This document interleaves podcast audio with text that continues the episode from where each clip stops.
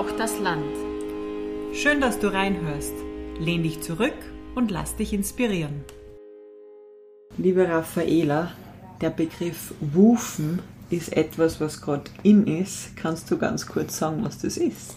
Beim Wufen ähm, kommt man auf Bauernhöfe oder auf Landwirtschaften und arbeitet dort mit für Kost und Logis und da kann man eben dadurch die ganze Welt bereisen. Und wir waren heute bei der Michaela und bei der Reingard und die zwei nehmen Wufer auf und betreiben auch eine solidarische Landwirtschaft.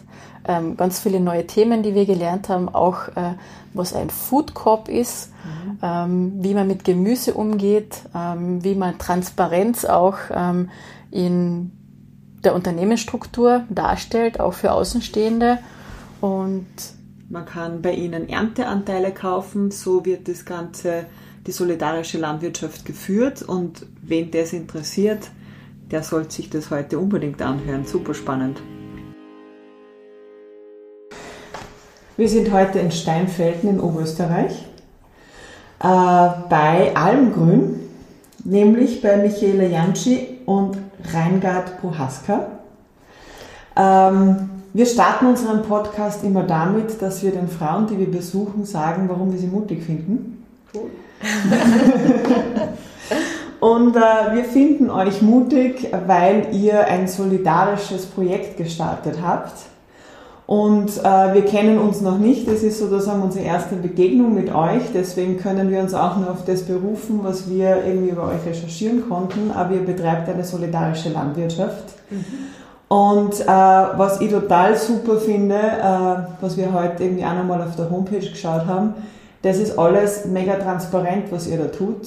Mhm. Äh, da steht irgendwie, wie viel man zahlt, wenn man äh, Unterstützerin ist und da Ernteertragsanteile kriegt. Es steht auch, wie viel ihr quasi monatlich bekommt. Also Transparenz ist ja etwas, über das viel gesprochen wird, aber es meistens nicht ganz so gelebt wird, wie man sich das vorstellen könnte. Und darum möchte ich das irgendwie mal nach vorne stellen, weil wir werden sicher über die solidarische Landwirtschaft und landwirtschaftliche Aspekte auch reden. Aber sowas finde ich schon mal ganz, ganz toll und wir freuen uns, dass ihr euch super kurzfristig Zeit genommen habt, mit uns der Montagvormittag äh, ein Gespräch zu führen. Schön, dass wir da sein dürfen. Sehr gerne. Schön, dass ihr da seid. Danke. Ähm, wir feiern ja eine Premiere. Das erste Mal, dass wir zwei Interviewpartnerinnen haben. Und wir haben eine Schachtel und ihr dürft beide ähm, eine Eisbrecherfrage ziehen zum Aufwärmen. Das ist ja cool. Wer mag starten? Bitte die Frage auch vorlesen. Überlegst du noch? Soll ich vorlesen? Also die ersten zwei Dinge weiß ich, wie das dritte fällt mir gerade. Ich, ich muss nur eine Sache okay, sagen. Gut. gut. also die erste, die spricht, ist die äh, Michaela. Michaela, genau, damit man genau. die Stimme ja. identifizieren kann. kann. Ja. Also, meine Frage ist, wer war für dich die einflussreichste Person in deinem Leben? Also, voll schwierige Frage. Ähm, aber jetzt so in dem Kontext mit dem, was ich gerade mache, würde ich sagen, meine Großmutter, weil meine Großmutter, ähm, also ich bin in Wien aufgewachsen, ich bin ein richtiges Stadtkind. Ich habe 30 Jahre meines Lebens in Wien verbracht. Ähm, und meine Oma war aber vom Land, von einem Bauernhof in Niederösterreich und die hat ihr Leben lang versucht, vom, vom Bauernhof wegzukommen. Also das war ganz klar, die wollte keinen Bauern heiraten, so wie es für sie vorgesehen war durfte nicht die Schule, also durfte nicht in die Schule gehen und so.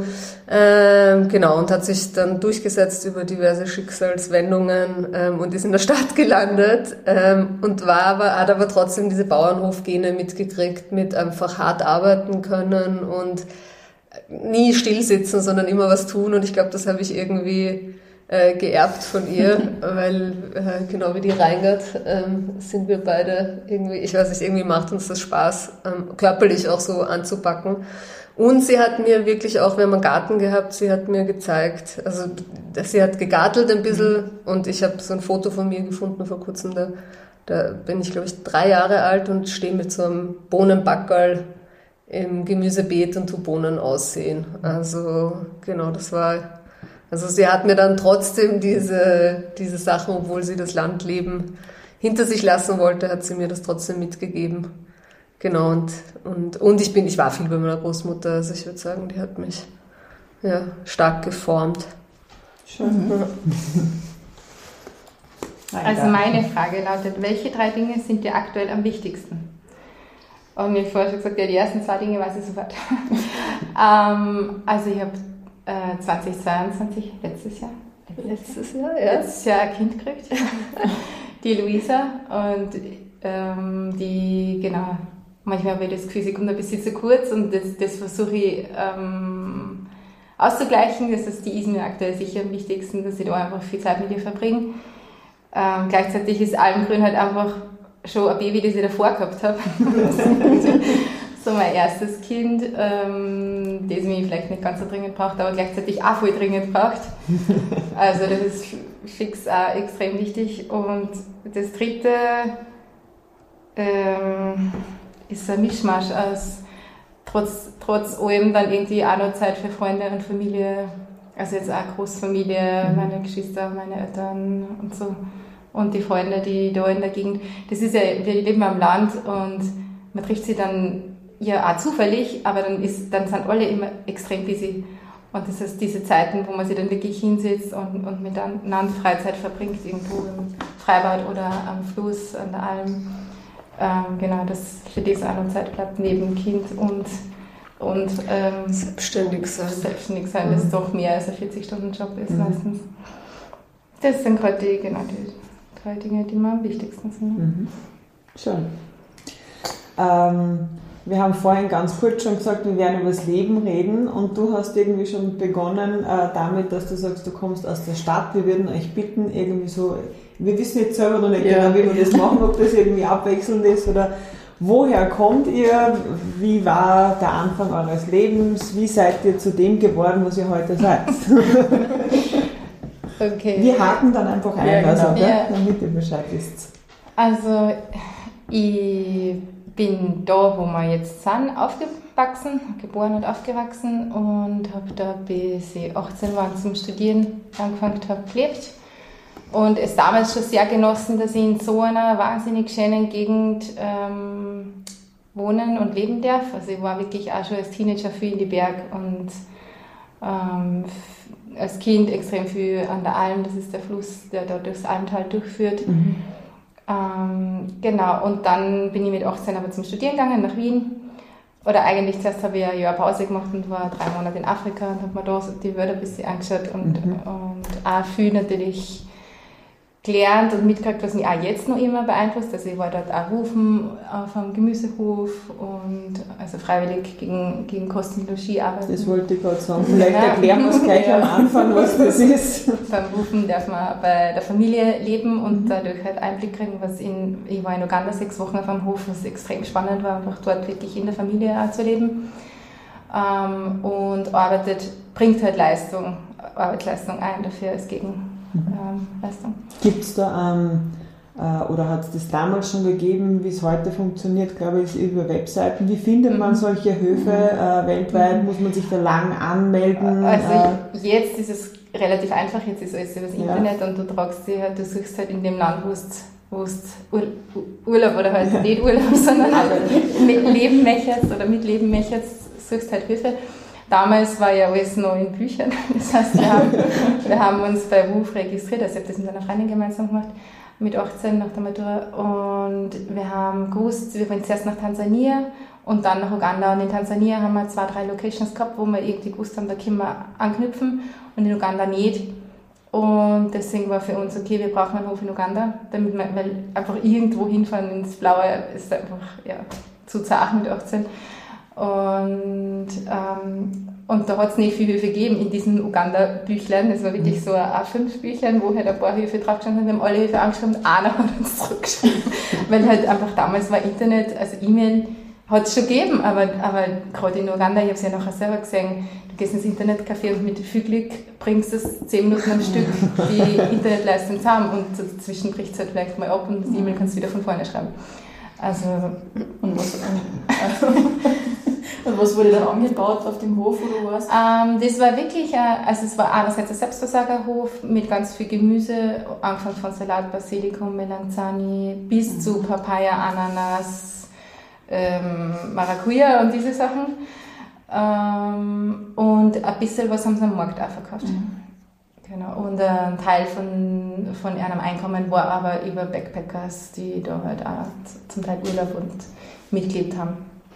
Und wir haben auch eben in einer so einer Backpacker-Unterkunft schlafen dürfen und da halt dann wirklich aber mehr oder weniger eigentlich ganztages mitgearbeitet, weil es ist halt immer bei Berufes so, wenn du in einem Land mit hohem Einkommen rufst, dann musst du weniger Leistung bringen, wenn du in einem Land als reiche Person mhm. in ein äh, weniger reiches Land musst halt mehr Leistung erbringen, weil die ja mehr Aufwand haben, die durchzuführen, ja. Mhm. sozusagen. Mhm.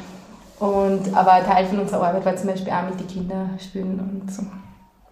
Aber es war trotzdem, ich habe da meine ersten Beete angelegt und gelernt, wie man Salat pikiert und dass die Wurzeln nach unten kehren und die Blätter nach oben. also es hat mich schon ähm, neben meine Großmüttern, die auch beide viel gegartelt haben und die eine Großmutter hat auch wirklich vom Garten gelebt. Aber es, da war ich halt Kind und da, da war das halt immer so, man kriegt das ein bisschen mit, aber, mhm. aber man tut es nicht selber. Oder ich habe es nicht wirklich selber dann.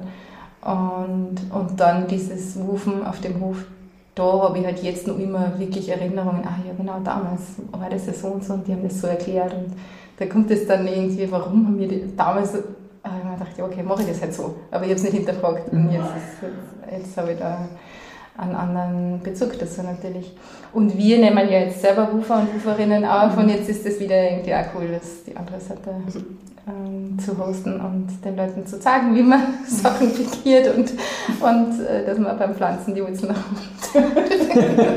Und wie viele sind, können, können dann bei euch gleichzeitig sein? Ähm, also wir haben eine Unterkunft. Ja. Das heißt, entweder man kommt allein zu uns oder halt als Paar. Wir haben jetzt mhm. gerade zwei Freundinnen, die äh, zwei 15-jährige Mädels, die Praktikum machen bei uns. Mhm. Die, genau, die verstehen sich halt einfach gut, deswegen schaffen die das im Bauwagen zu zweit. Aber wenn man sie jetzt nicht kennt, dann wäre das einfach zu eng. Mhm. Also es ist einfach so, dass man sagen, ja, ihr könnt alle zu uns kommen, ihr schlaft halt dann in einem Zimmer.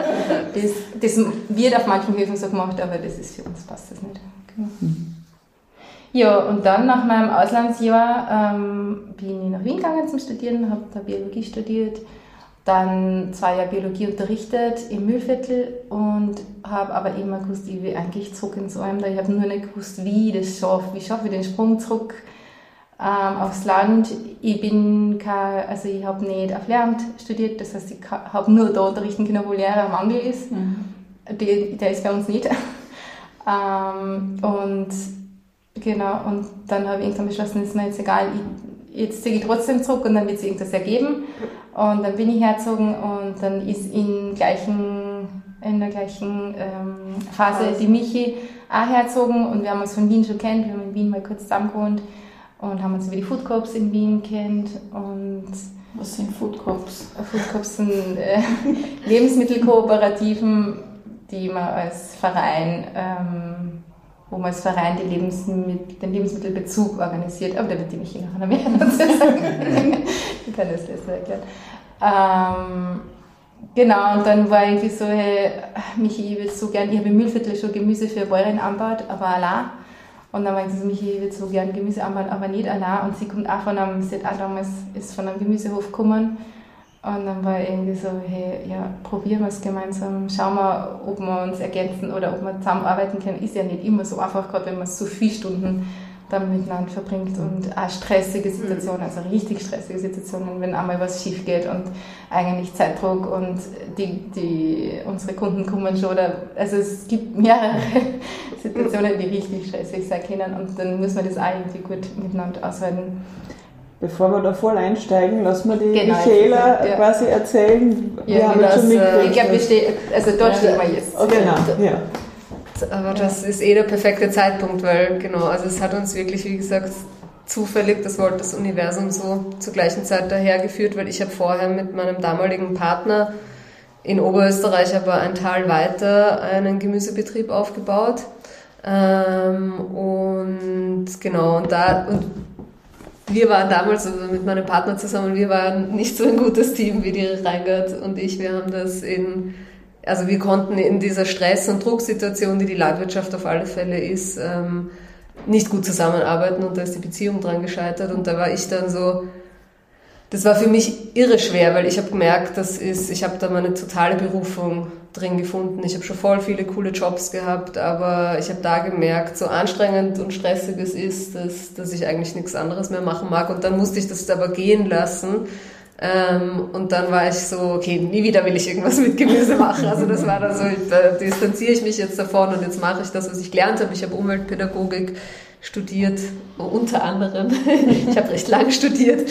Ähm, und, aber das ist das, was ich abgeschlossen habe. Und dann habe ich gesagt, okay, dann mache ich mich jetzt selbstständig in dem Bereich. Ähm, genau. Und dann, und, und dann war für mich auch klar, ziemlich bald, ich mag das Tal wechseln, ähm, weil das war mir zu nah dran an den an dem Betrieb auch, den, den habe ich irgendwie jeden Tag vor Augen gehabt und da habe ich gewusst, ich brauche ein bisschen mehr Abstand zumindest.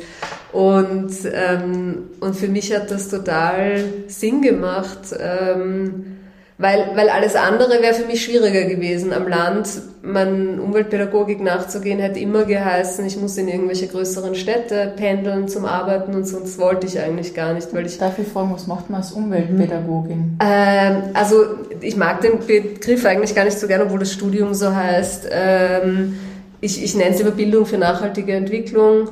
Das ist auch so das, was, was international verwendet wird und es geht darum, ähm, genau, also ich finde, das sagt es eigentlich eh schon gut, es geht darum, Menschen dabei zu begleiten, von Kind bis äh, Senioren, ähm, quasi Wege zu finden, sich für an, genau, nachhaltige, nachhaltige Entwicklung unserer Welt zu begeistern. Und Wo studiert man das?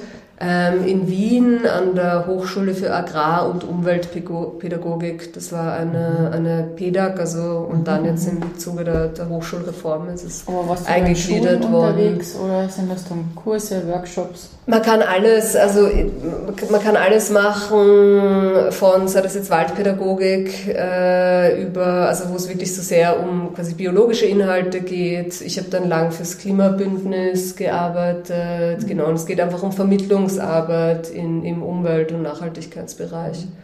Also eh total cool, aber ich habe das in Wien schon lange, ich habe lange im Naturhistorischen Museum in der Museumspädagogik gearbeitet und so. Und ich habe einfach gemerkt, das habe ich jetzt, äh, das, das reicht das jetzt. Und, ja, und auch so dieses, sich ist dann immer ein sehr temporäres ähm, Beschäftigen mit denen, also du hast die Kinder dann für einen Workshop oder so oder, oder machst einmal eine Veranstaltung mit für Erwachsene und so und dann ist immer gleich aus. Und das hat mir, mhm. da habe ich gemerkt, äh, boah, das reicht mir eigentlich nicht, das ist mir zu, und dann, hat, dann ist, sind oft auch von Fördergebern Sachen vorgeschrieben, die man selber vielleicht gar nicht so sinnvoll findet. Irgendwie mhm. das hundertste Baumwollsackerl bedrucken, nur damit das Logo irgendwo drauf ist von irgendeinem Projekt mhm. und so. Und eigentlich weiß man schon, dass das ökologisch schlechter ist, aber es sind halt so, das sind halt eben, das sind halt so diese starren Strukturen.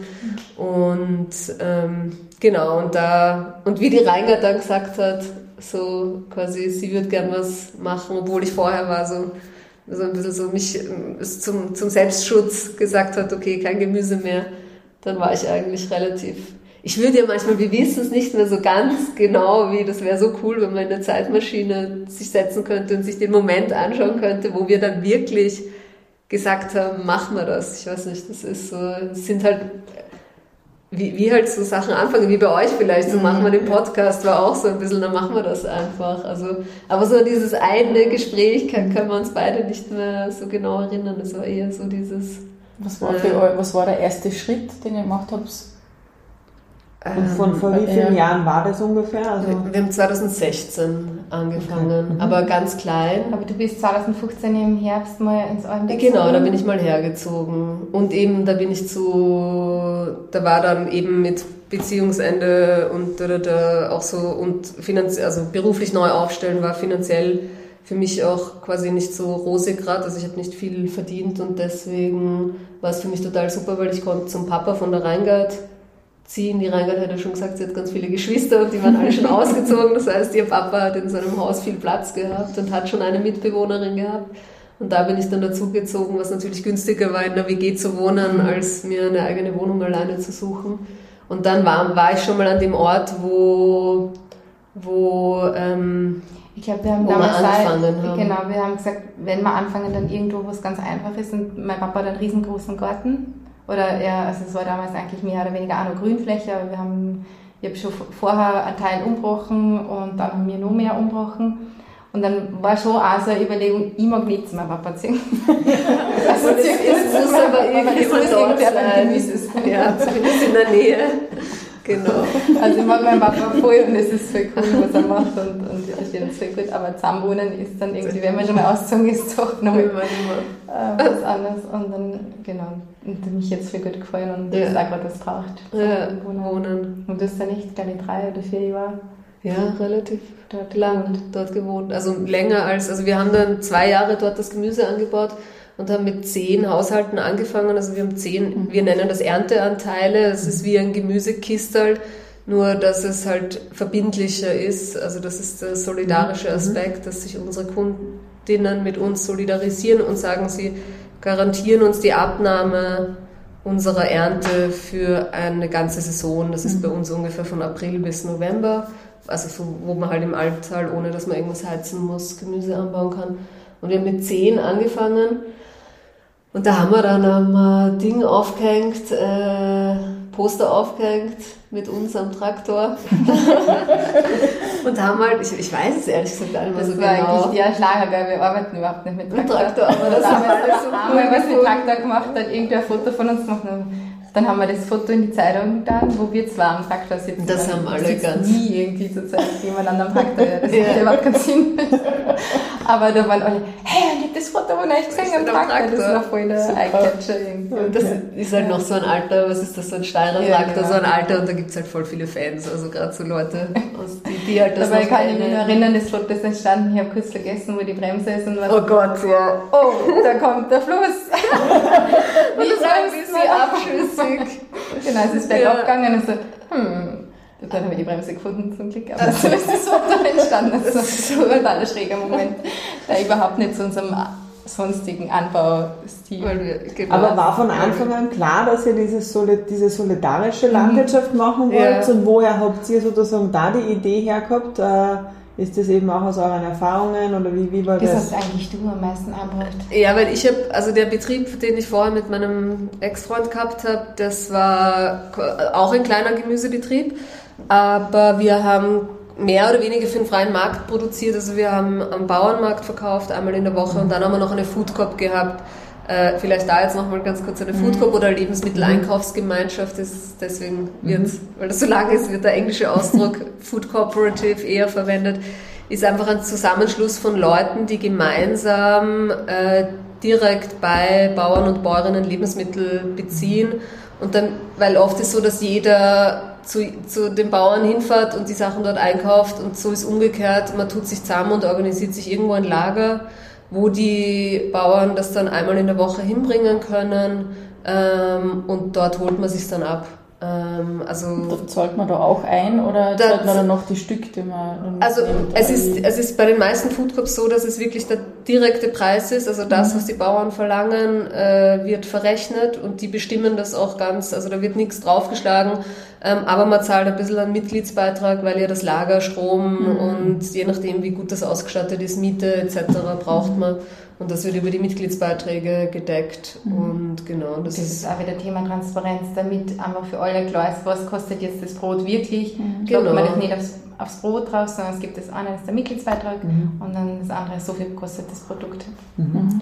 Und das war auch ein bisschen so, was mich dann zur Landwirtschaft gebracht hat, weil wie die Reingard schon gesagt hat, wir haben uns in Wien über die Food Corp kennengelernt eigentlich wir waren da bei der ersten Food Cup dabei, die in Österreich gegründet wurde. Wo, also in hm. Wien gibt es bei so in, Wohnprojekten, weiß ich, dass es das gibt, aber wo gibt es äh, Food Cup in Wien? Ah, in Wien gibt es, äh, es gibt eine Seite foodcops.at okay. ähm, und es gibt in Wien in jedem Bezirk, glaube ich, mittlerweile mindestens eine, in den meisten schon mehr. Mhm. Ähm, genau, und auf der Internetseite findet man eine Karte und es gibt aber mittlerweile in Oberösterreich auch schon voll viele. Es funktionieren nicht alle ganz gleich, weil es ist ja nicht irgendwie in Stein gemeißelt. Das kommt einfach immer so, wie die Leute, die da mitmachen, das gestalten, so ist es dann halt auch. Ähm, aber was schon bei allen so der Grundgedanke ist, dass man sich wirklich auseinandersetzt damit, was man, was man konsumiert.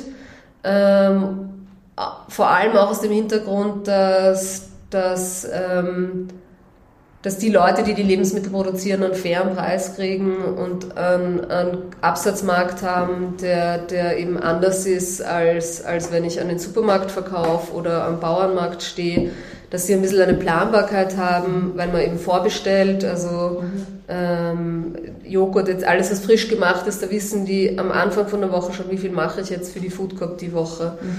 Ähm, oder auch beim Gemüse, wie viel Salat ernte ich. Ähm, und das war auch der Grund, warum es uns wichtig war, das zu machen, weil, weil ich habe eben vorher quasi am Bauernmarkt einfach verkauft und es ist, du weißt nie, wer kommt. Klar, es gibt Stammkundschaften, aber ähm, dann ist es zu heiß und alle gehen wandern äh, oder es ist schier und alle denken sich, naja, ich, am Bauernmarkt, da stehe ich im Regen, kann ich doch zum Supermarkt gehen. Mhm. Das ist einfach trotzdem total unverbindlich und es gab oft Situationen, wo man dann einfach, der Salat war einfach reif, der hat geerntet gehört und dann stehst du am Markt und, und äh, es kaufen die Leute aber dann irgendwie nur einen und eigentlich müssten es drei kaufen. Ähm, und deswegen war mir das ein totales Anliegen. So, ich will nicht so viel Arbeit äh, in das Anbauen von so gutem Gemüse stecken. Ähm, und auch, es ist ja nicht nur unsere Arbeit, also die, die Natur muss ja dafür Sachen opfern. Mhm. Also es werden Ressourcen gebraucht, der Boden wird verwendet. Ähm, und da haben wir gesagt, das wollen wir irgendwie anders. Also wenn bei uns der Salat reif ist und er gehört abgeschnitten, dann wird der ganze Salat geerntet und dann kriegen unsere Ernteteile halt mal eine Woche drei Salate.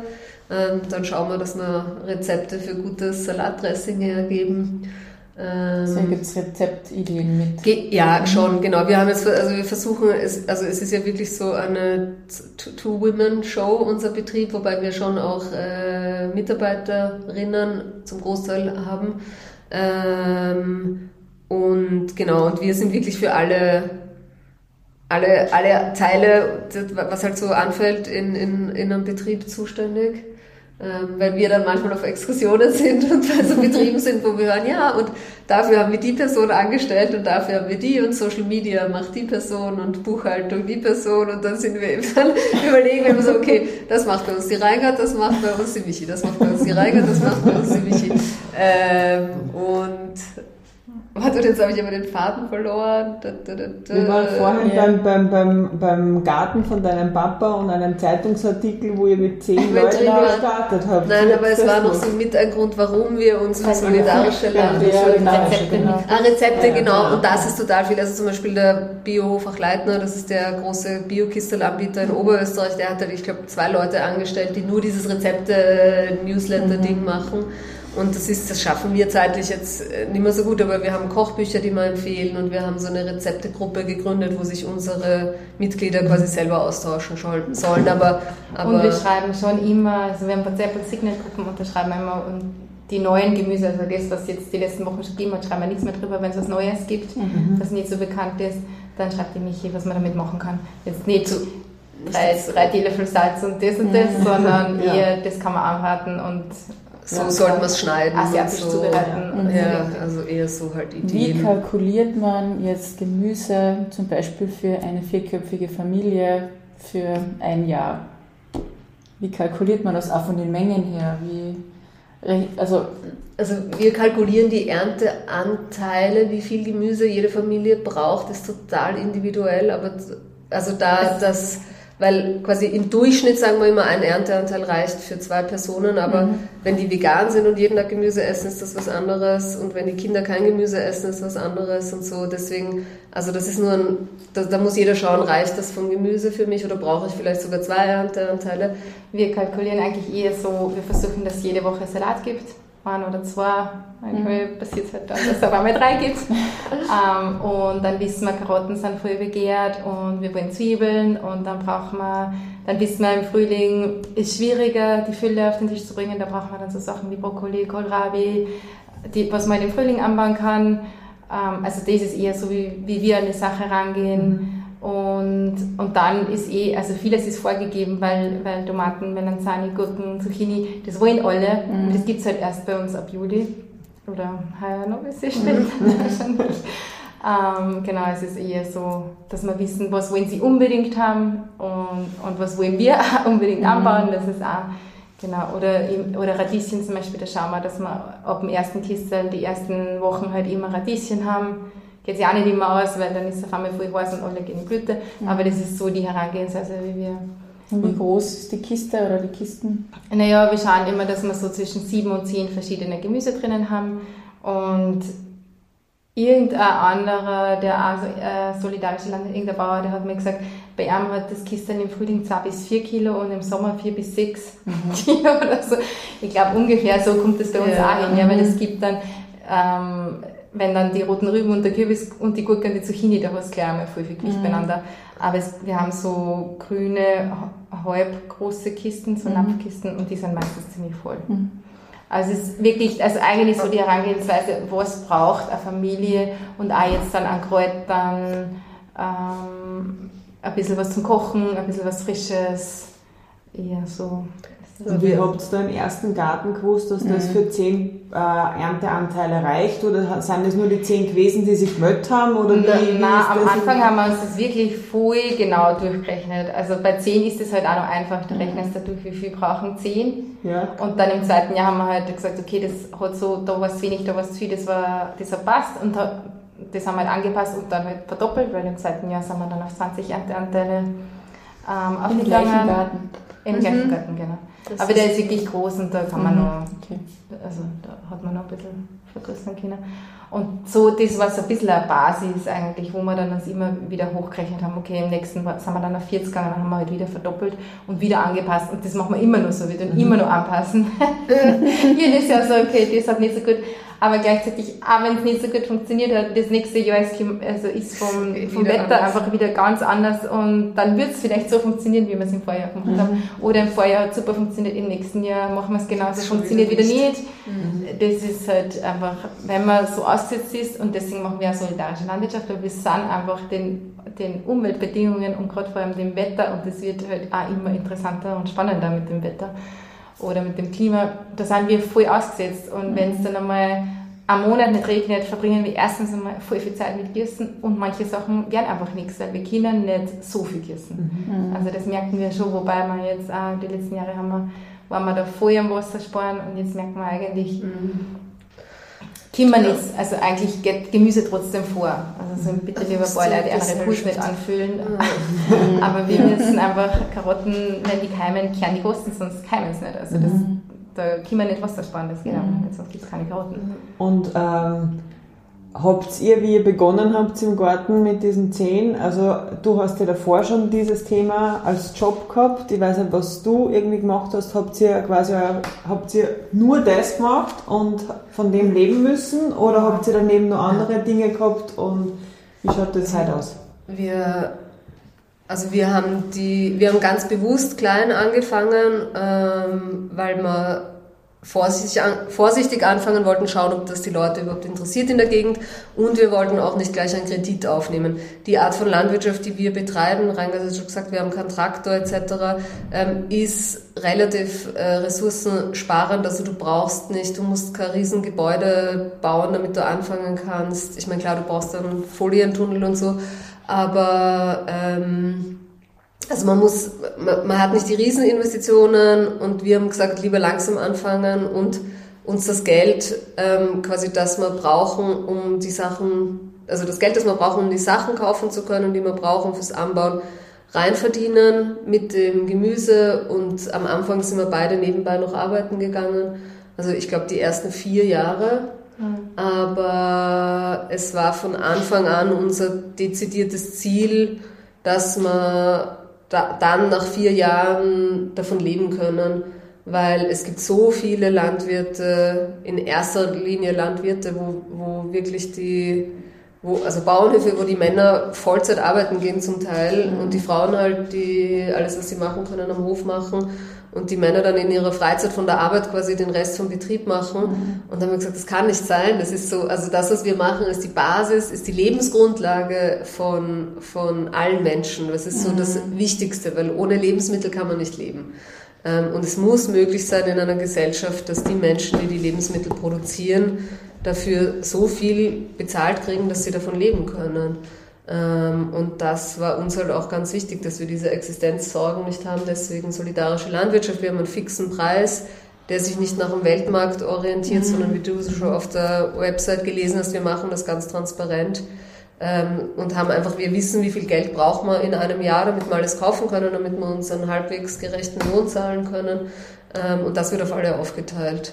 Und ähm, genau, aber das heißt, die ersten Jahre ging das nicht und seit zwei Jahren, jetzt das dritte Jahr sind wir jetzt im Vollerwerb. Das heißt, wir kriegen beide ein, ein volles Gehalt und sind versichert über die Landwirtschaft. Und wann habt ihr den Sprung vom Papas Garten jetzt hier gewagt? Ähm, das war, also wir haben dann beim, nach dem zweiten Jahr oder im zweiten Jahr ja. gemerkt, ähm, die Lage ist für Gemüse jetzt nicht ganz optimal. Das war direkt am Fluss, wo es einfach im Herbst auch ziemlich schnell kalt mhm. und, und neblig und so ist. Das ist das eine und wir haben auch gewusst, irgendwann wird uns die Fläche trotzdem zu klein. Und jetzt da weiter Boden aufbauen und weiter aufbereiten, obwohl wir wissen, irgendwann müssen wir weg, ist uns halt auch ein bisschen ähm, nicht so sinnvoll vorgekommen. Und dann haben wir gesagt, suchen wir lieber gleich nach Flächen. Wir wissen jetzt, es funktioniert, die Leute nehmen uns das Gemüse ab und wir können miteinander und wir wollen auch weiter miteinander arbeiten. Ähm, dann lass uns lieber gleich Flächen suchen.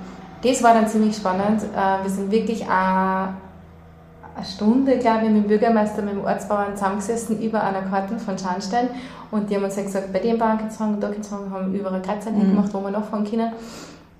Wo sie halt gewusst haben, die, die brauchen nicht unbedingt jeden Hektar und, mhm. und dann halt als zweites Kriterium sonnig soll es sein und halbwegs eben, weil halt bei uns ist halt doch gleich mal links und rechts äh, geht es auf wie ein Hang und die ebenen Flächen sind halt ein bisschen rar.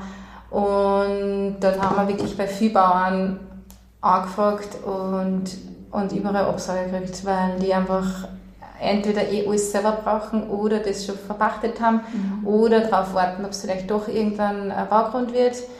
Und das war ziemlich bitter eigentlich. Also wir haben dann Angebote gekriegt aus Forchdorf, das ist 20 Kilometer weiter, und haben wirklich überlegt, nehmen wir das jetzt, dann müssen wir entweder umziehen, das wollten wir beide nicht, oder jeden Tag 20 Kilometer zum Gemüseanbau pendeln, was ja voll verrückt ist.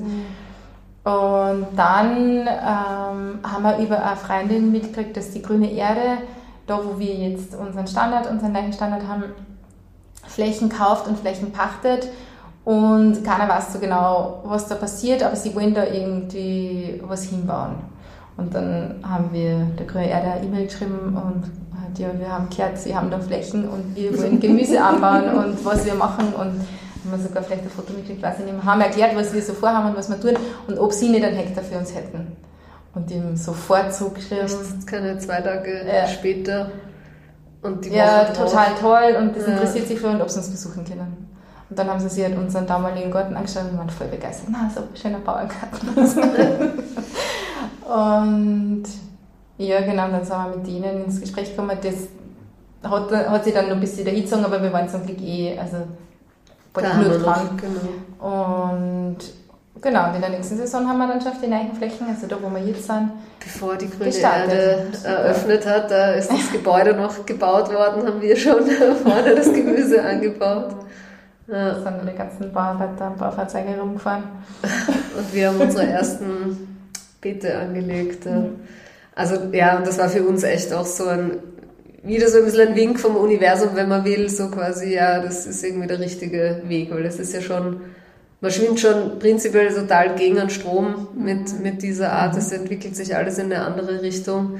Ähm, und, und da haben wir schon das Gefühl gehabt, okay, quasi das, das ja, das soll sein, weil das ist eine Wahnsinnskooperation für uns. Mhm. Also ähm, wir, wir sind pa also wir müssen keine Pacht zahlen. Die grüne Erde profitiert natürlich davon, dass es da einfach noch was Spannendes anzuschauen gibt. Mhm. Also es, es, es wertet die Fläche, Fläche einfach auf, so von der Vielfalt. Also wir haben jetzt unser, unseren Garten oder unseren ist wirklich Acker direkt, direkt vor, vor der Eingangstür von der, von der grünen Erde Welt. Und das ist ja völlig begehbar, also man kann sich das wirklich erst anschauen. Ja. Wir machen auch Führungen viermal im Jahr, ähm, mhm. quasi über die grüne Erde. Mhm. Da, genau, und, und einfach so mit den Kunden, die da so herumlaufen, kommen wir auch, genau, kommen wir auch viel Spazieren ins Gespräch. Feld bei euch. Ja, genau, ja. aber es ist eigentlich, funktioniert das ganz gut. Wir haben, wir haben ja, wir bauen in Beeten an, also nicht so wie ein normaler Landwirt, der hat eine Fläche und da, und da ist halt alles anpflanzt, sondern bei uns gibt es ein Beet, ein Weg, ein Beet, ein Weg und jeder geht nur am Weg. Und da gehen, aber der, der Weg ist ziemlich schmal, also da muss man irgendwie schon halbwegs geschickt sein und durchgehen. Und das haben es aber eigentlich die meisten Kunden checken das automatisch, dass das für sie nicht zum Gehen ist, sondern dass außen rund um diese Flächen an schönen, gemähten, grünen Wanderweg oder Spazierweg gibt und die bleiben, die meisten bleiben eigentlich draußen. Mit welchen Geräten arbeitet ihr? Also welches Werkzeug braucht man? Also ganz, ganz viel mit den Händen, ähm, also wirklich mit den Händen zum Teil, äh, feines Unkraut zupfen, ähm, aber viel mit Handgeräten, da, das ist total schön auch. Also wir waren mit bei den ersten Betrieben dabei, die wieder diesen Gemüseanbau in, der, in so klein strukturiert gemacht haben. Und da gab es die letzten Jahre einen totalen Boom ähm, und es gibt immer mehr Betriebe, die das machen und das merkt man auch voll im Angebot an den Geräten. Also es gibt Firmen, die jetzt wieder anfangen, eben bessere Handgeräte hacken und, und riechen und so. Und es gibt, ähm, das ist so ein bisschen eine Zwischenstufe, bevor man motorisiert wird. Es gibt Radhacken, da, da hast du ähm, Geräte zum, zum Unkrautjäten, die du auch am Stiel haben kannst, die hast du mhm. auf... Ähm, Gerät mit ein oder zwei Reifen, damit es das nicht quasi immer quasi selber ziehen oder tragen muss, sondern du schiebst das dann. Mhm. Das erleichtert es ein bisschen. Gibt es mittlerweile die unterschiedlichsten Aufsätze. Es gibt coole Sämaschinen für die Hand jetzt. Also eigentlich alles, was man sonst am Traktor oben hat, das haben wir als Kleingerät. Ähm, weil wir sind ja, ähm, also wir sind ein Biobetrieb, wir sind zertifiziert, aber ähm, unsere, wir sagen immer, unsere strengsten Richtlinien sind unsere eigenen. Ähm, das heißt, wir können, Unkraut wird wirklich einfach nur händisch oder ab, mit Planen abgedeckt, quasi damit es ähm, abstirbt, weil kein Licht dazu kommt. Mhm. Aber also wir spritzen nichts. Äh, Kartoffelkäfer werden mit der Hand abgeklaubt oder wir legen Netze drüber, dass sie nicht hinkommen. Ähm, genau. Und wir haben ein kleines motorisiertes Gerät, das ist sowas wie ein Mini-Traktor, den man mit der Hand schiebt, aber also da mhm. sitzt man nicht drauf. Das heißt Einachs, Einachser und da haben wir ein paar Geräte für die Bodenbearbeitung, aber die verwenden wir wirklich sehr selten eigentlich. Ja. Also das meiste machen wir wirklich einfach mit unserer Muskel, mhm. Muskelkraft und mit der Muskelkraft der Menschen, die uns helfen. Ja. Das, also das würde mich eh interessieren. Zwei Sachen. Das eine sagt eigentlich, man, man schwimmt irgendwie gegen den Strom, wie sich die, die Gesellschaft entwickelt. Wie war das Feedback in eurem direkten Umfeld, äh, Freundeskreis, Familien, wie ihr gesagt habt, wir machen jetzt Landwirtschaft? Und das zweite, wie war die erste Saison körperliche Arbeit? Also, wie hat sich naja, das körperlich angefühlt? Die erste Saison war einfach auch noch nicht so stark. Die war noch nicht so stark, weil da haben wir, aber die erste Saison hier, da ja. bin ich dann einmal eine Weile in Physiotherapie gegangen, weil wir haben nämlich ähm, die Wege, die wir zwischen unseren Beeten haben, die sind so 40 Zentimeter breit und die haben wir mit der Hand geschaufelt. Also mhm. man, wir haben geschaut, dass die Erde, die auf den Wegen ist, auf die Beete kommt, weil sonst mhm. trampelt man das ja alles nieder. Und das haben wir einfach wirklich mit der Schaufel geschaufelt, weil da haben wir kein Gerät dafür gehabt. Ähm, und wir haben halt 200 ähm, Beete oder über 200 Beete, das heißt dementsprechend viele Wege zu schaufeln und die Beete sind 30 Meter lang. Ähm, und also jedes Beet hat halt links und rechts einen Weg und da habe ich dann nochmal relativ, äh, äh, relative Ischias-Schmerzen bekommen. Das war ziemlich wild. Ich habe mir erst einmal ange, ange, antrainiert, weil man hat ja, man schaufelt ja immer mit der Seite, die man gewohnt ist, dann mhm. habe ich es mir umgekehrt ange, also mhm. von, nicht von rechts nach links, sondern von links nach rechts, da, dass man am Anfang total patschert mhm. und irgendwann geht es dann, damit es zumindest gleichmäßig und mittlerweile weiß ich, was ich dehnen muss, damit ich die Schmerzen nicht wieder kriege. Und ansonsten sind wir beide erstaunlich fit, aber wir versuchen auch darauf zu achten. Also beim Kistenheben zum Beispiel, da sind wir ja die Reingar, da muss ich mal dran erinnern. Aber wenn jetzt eine, also so, das fängt schon damit an, dass man zum Beispiel die flache Kiste zum Karottenernten nimmt und nicht die tiefe, weil dann passen weniger Karotten rein und dann ist es nicht so schwer, mhm. wenn man es hebt. Oder dass man nur eine Kiste hebt, also nur eine Salatkiste zum, zu unserem Elektro-Tuk-Tuk tragt und nicht drei auf einmal. Also man, es braucht mehr Zeit, aber man muss schon extrem auf seinen Körper schauen, weil wenn wir das in 20 Jahren immer noch machen wollen, also wir kennen Leute, die schon so lange in der Landwirtschaft arbeiten und die haben teilweise ziemliche Probleme. Und, ja, also Wie schaut so eure, euer Jahresrhythmus aus oder auch, auch ein Tag, also ein typischer Tag jetzt im Sommer? Und steht sie auf und seid ihr am Feld? Ich stehe auf, wenn die Luisa aufsteht. ähm, und wir sind meistens um 8 Uhr am Feld und bleiben bis halb sechs, sechs. Mhm. Nehmen uns meistens vor halb sechs, fangen wir an zum Zusammenräumen, weil das dauert dann eine Zeit, bis man alles versorgt hat.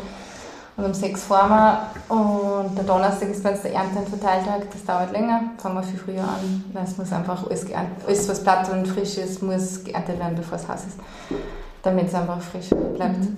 Und da fangen wir eigentlich meistens so um sechs an, sechs, sieben, wenn es jetzt dann richtig heiß ist, müssen wir noch früher. Ja. Und die Michi ist dann bis um sieben unterwegs, weil wir jetzt den Gmunden auch noch einen Standort haben, wo wir auch noch Ernteteile haben und die Michi bringt dann die Ernte für 20 Familien nach Gmunden. Mhm. Und um halb acht Arm, also das ist dann schon echt ein langer Tag. Das ist ein langer Tag, ja. Und ähm, genau, die anderen Tage sind so, ja, so wie ich vorher gesagt habe, 8 bis 5 oder 6.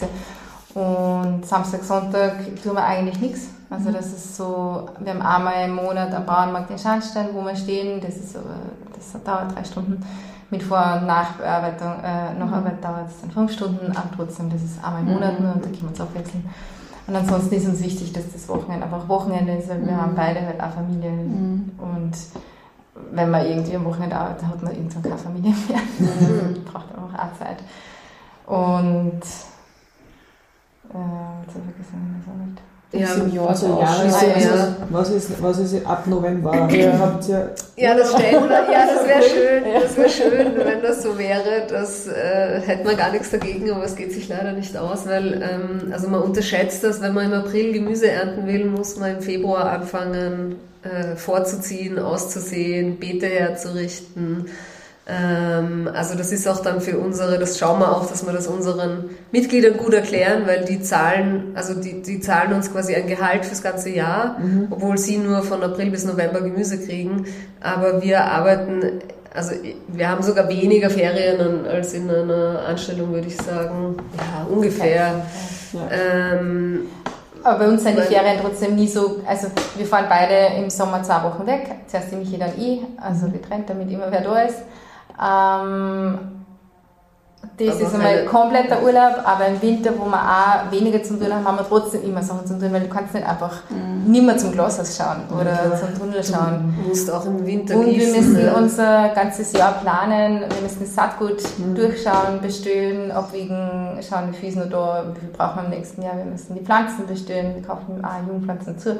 Das gehört alles, mhm. also das ist relativ, eigentlich relativ viel ähm, Computerarbeit an. Ja, genau, die ganze Buchhaltung und so, ja. ähm, äh, Finanzplanung fürs nächste Jahr, schauen, was muss man aufräumen, wegräumen, ja. sauber machen, alle diese Sachen, man muss also Sachen einwintern. Eigentlich sind wir meistens erst rund um Weihnachten fertig mit Aufräumen. Mhm. Kurz vor. Und mhm. dann haben wir rund um Weihnachten sagen, okay, jetzt tun wir mal wirklich nichts, außer halt äh, ähm, hin und wieder da noch schauen, ob es passt. Und weil wir wohnen ja nicht vor Ort, wir wohnen jetzt vier Kilometer entfernt, das heißt, wir müssen trotzdem jeden zweiten Tag oder so mal herschauen. Die Mäuse nicht die ganze Mäuseparty oder, oder sonst irgendwas. Ja. Und dann geht es eigentlich so ab der ersten Jännerwoche los mit richtig planen und, und eigentlich versuchen wir immer schon ein bisschen davor. Mhm. Weil wir merken auch, manchmal ist dann manches Saatgut schon weg. Wenn man erst Mitte mhm. Saatgut bestellt, mhm. dann kriegt man nicht mehr alle Sorten, weil wir bestellen das meiste Saatgut bei Rheinsaat, das ist eine Firma mhm. im Waldviertel, wo wir wissen, dass die das einfach super machen und dass das für uns irgendwie, das, die wollen wir halt unterstützen, deswegen kaufen wir bei denen. Aber dann gibt es dann nicht mehr alle Sorten. Mhm. Das ist, das ist auch so was, wirklich schon vorher ein bisschen dran ist. Ja.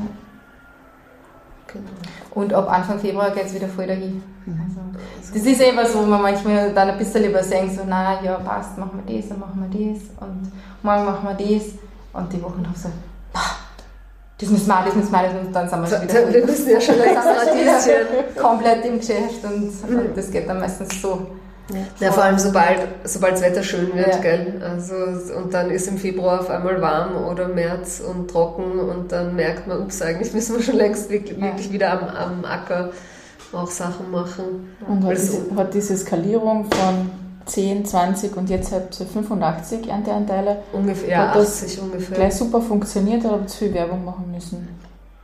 Ja, da haben wir gemerkt, dass wir an eine, an eine Decke stoßen. Also die 80 zu erreichen ist schwierig, weil wir halt auch in einer Gegend sind, wo viele Leute selber einen Garten haben und halt auch einfach noch nicht so, es sind in Scharnstein leben 5000 Menschen, ich weiß jetzt nicht, wie viele Haushalte es sind, aber wenn man sich anschaut, wer ist quasi, wer konsumiert wirklich bewusst, ähm, das ist einfach nach wie vor jetzt auf Österreich mhm. hochgerechnet äh, ein sehr kleiner Prozentsatz. Mhm. Also, dass man jetzt, okay, Bio im Supermarkt kauft, ist eh für viele schon quasi mhm. ein, ein großer Schritt, dass man dann sich noch dann verpflichtet. Gibt's nur das Kistel. Genau, dann gibt es das Kistel, da muss ich nirgends hin, sondern er bringt mir das und ich kann es mhm. jederzeit abbestellen, wenn ich es nicht haben will und ich kann mhm. sagen, was ich drin haben will und was nicht und so. Also, das ist halt mhm. viel komfortabler als unser Kistel. Ähm, also, dass man wirklich die Leute findet, die verstehen, warum es wichtig ist, dass sie es jede Woche nehmen, weil wir, also wir können das ja nicht so planen. Also wir, wir, wir, wir das ist schon schwierig genug, die Jahresplanung mhm. zu machen, sich dann zu überlegen, wann ist wer auf Urlaub oder die Person mag keine Paprika, mhm. dafür das lieber, das ist einfach zu komplex und es wächst ja auch nie alles so, wie man, mhm. es ist jedes Jahr anders. Und deswegen ist es so wichtig, dass die Leute das nehmen, was einfach jetzt gerade da ist und was mhm. reif ist und was gut gewachsen ist oder auch Sachen nehmen, die man, manchmal springt der Kohlrabi auf, weil es trocken war und dann auf einmal zu viel regnet. Dann kann man ihn aber trotzdem noch essen, der ist nicht mhm. schlecht deswegen. Also das sind alle Sachen, wenn wir so quasi so unverbindliche Biokistel hätten, wäre das viel schwieriger, das zu kommunizieren. Und würde es für uns einfach irgendwann auch zu schwierig machen, dass wir den Betrieb so führen können. Also es ist wirklich die das ist jetzt nicht, weil wir es nicht machen wollen, sondern weil es, wenn man sagt, man will einen kleinen Betrieb haben, der wirklich möglichst ökologisch anbaut, möglichst vielfältig anbaut, dann braucht es einfach dieses extra Commitment von den Menschen. Mhm. Und, es sind wirklich die meisten unserer Ernteteiler, Ernteteilerinnen auch wirklich, die, die lassen nie aus. Mhm. Wir, haben, wir haben für je, jeder darf eigentlich einmal pausieren, weil eben manchmal findet man halt nicht. Aber die meisten sagen, na, die Wochen bin ich nicht da, weil da holt die Ernte, die Nachbarin, die mhm. Mama, die mhm. Schwester. Also das funktioniert echt erstaunlich gut. gut. Ja. Und das ist für uns auch eine gute Werbung, weil wenn das für andere dann mhm. meistens gratis, weil die schenken das halt dann, mhm. ähm, mal ausprobieren kann, dann ist das eine niedrige Einstiegsschwelle, weil die probieren mhm. das einmal, merken, wie cool das, das ist und wie gut das unser Gemüse und wie frisch und so weiter. Und das letzte Mal war wieder wer da, der dann gefragt hat, ja, ja, wie das eigentlich auch, kann ich mir das auch holen? so, ja, sicher, ich muss die anmelden, aber sonst ja. Genau, machen wir kurze Werbeeinschaltung. Ja. Kann man so bestellen? Wie, wie kriegt man sowas? Man schreibt uns ein E-Mail. Genau, also wir haben mittlerweile wir haben ein Online-Anmeldeformular, wo auch schon alles relativ äh, gut erklärt ist, eben auch wie das alles mit der Abholung und dem Bezahlen funktioniert und so. Und ähm, also da muss man sich anmelden, das ist quasi so der Vertrag, den man mit uns eingeht äh, für die Saison. Man kann jetzt auch noch einsteigen, wobei jetzt sind wir eher schon an der Obergrenze, also so zwei, drei Ernteanteile könnte man noch hergeben äh, für die Saison. Ähm, und dann gibt es eine Warteliste. Und genau, und wir haben super ist, wenn man zu einem Infoabend kommt. Wir machen meistens am Anfang vom Jahr ähm, einen Infoabend, wo man einfach wirklich, dass die Leute uns persönlich kennenlernen, weil darum geht es ja auch, mhm. dass, dass, man ein Gesicht dazu hat, wer sind die Menschen, die da arbeiten, ähm, die, die Lebensmittel produzieren und weil wir da einfach wirklich erklären können, gut, viel besser, als wenn man es nur liest, worum es uns geht, was so die Philosophie dahinter ist, was Bio für uns bedeutet. Aber das, wenn man da keine Zeit hat, mhm. kann man trotzdem, cool ist, wenn man uns ein E-Mail schreibt oder uns anruft, weil man das dann einfach halt persönlich ein bisschen mehr besprechen kann, was das so heißt, Mitglied zu werden. Weil das ist schon was, was man sich gut überlegen mhm. sollte, ob das passt für einen. Und dann kann man auch zusammen eruieren, ist es für euch ein Kistel oder zwei Kistel pro Woche oder, oder nur jede zweite Woche, weil, weil es sonst mhm. zu viel ist. Das kann man dann gut mhm. besprechen und gemeinsam abklären.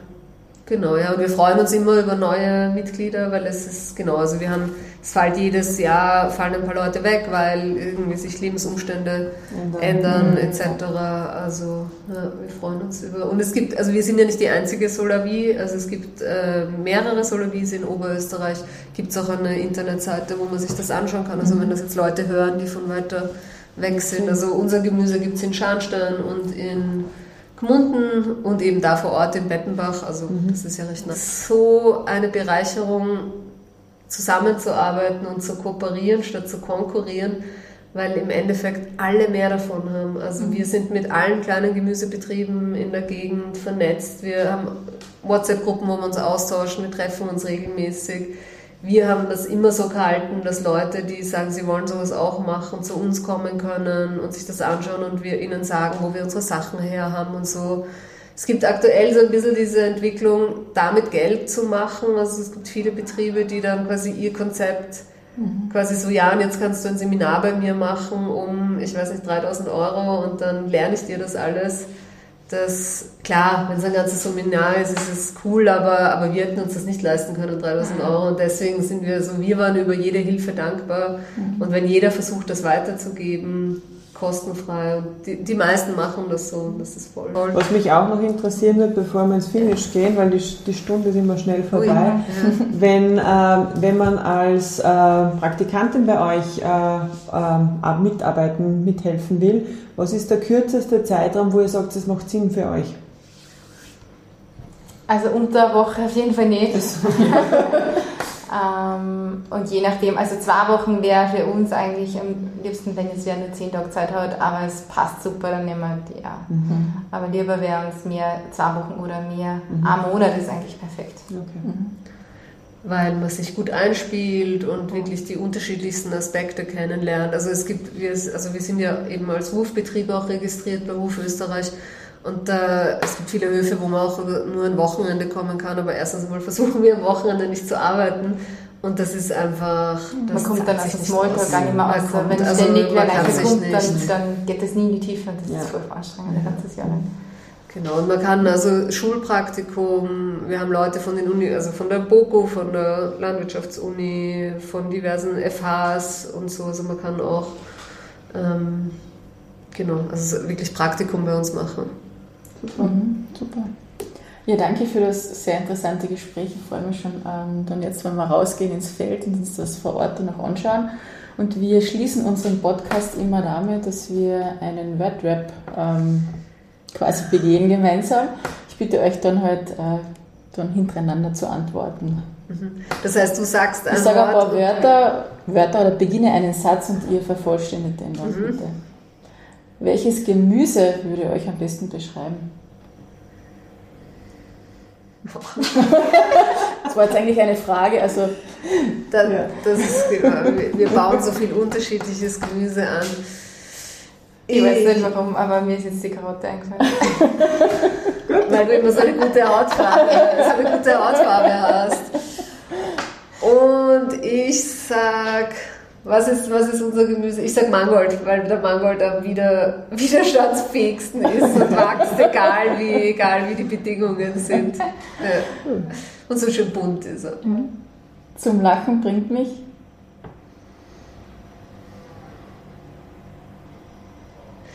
Die Luisa ganz die oft.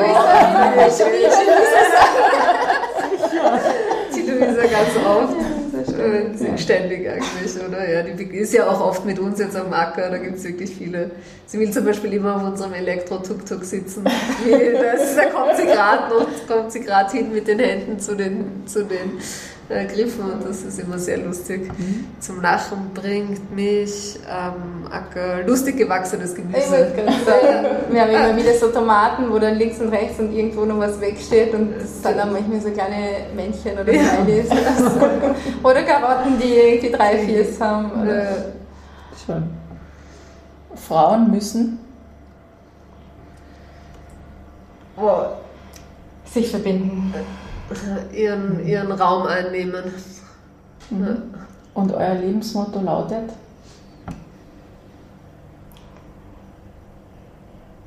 Also meins eigentlich wirklich, ich möchte halt immer das machen, was für mich Sinn macht. Also ich möchte halt immer da arbeiten und da leben, was mir gut geht damit und wo, ja, wo ist intrinsisch. Mm, Gerechtigkeit glaube ich. Mhm. Ja. Und oft genug in, den, in die Wolken schauen. Danke fürs Gespräch. Danke euch. Danke für die Zeit, dass wir da sein durften. Ja, danke. danke ja, danke total nett und spannend und interessant, was da so rauskommt.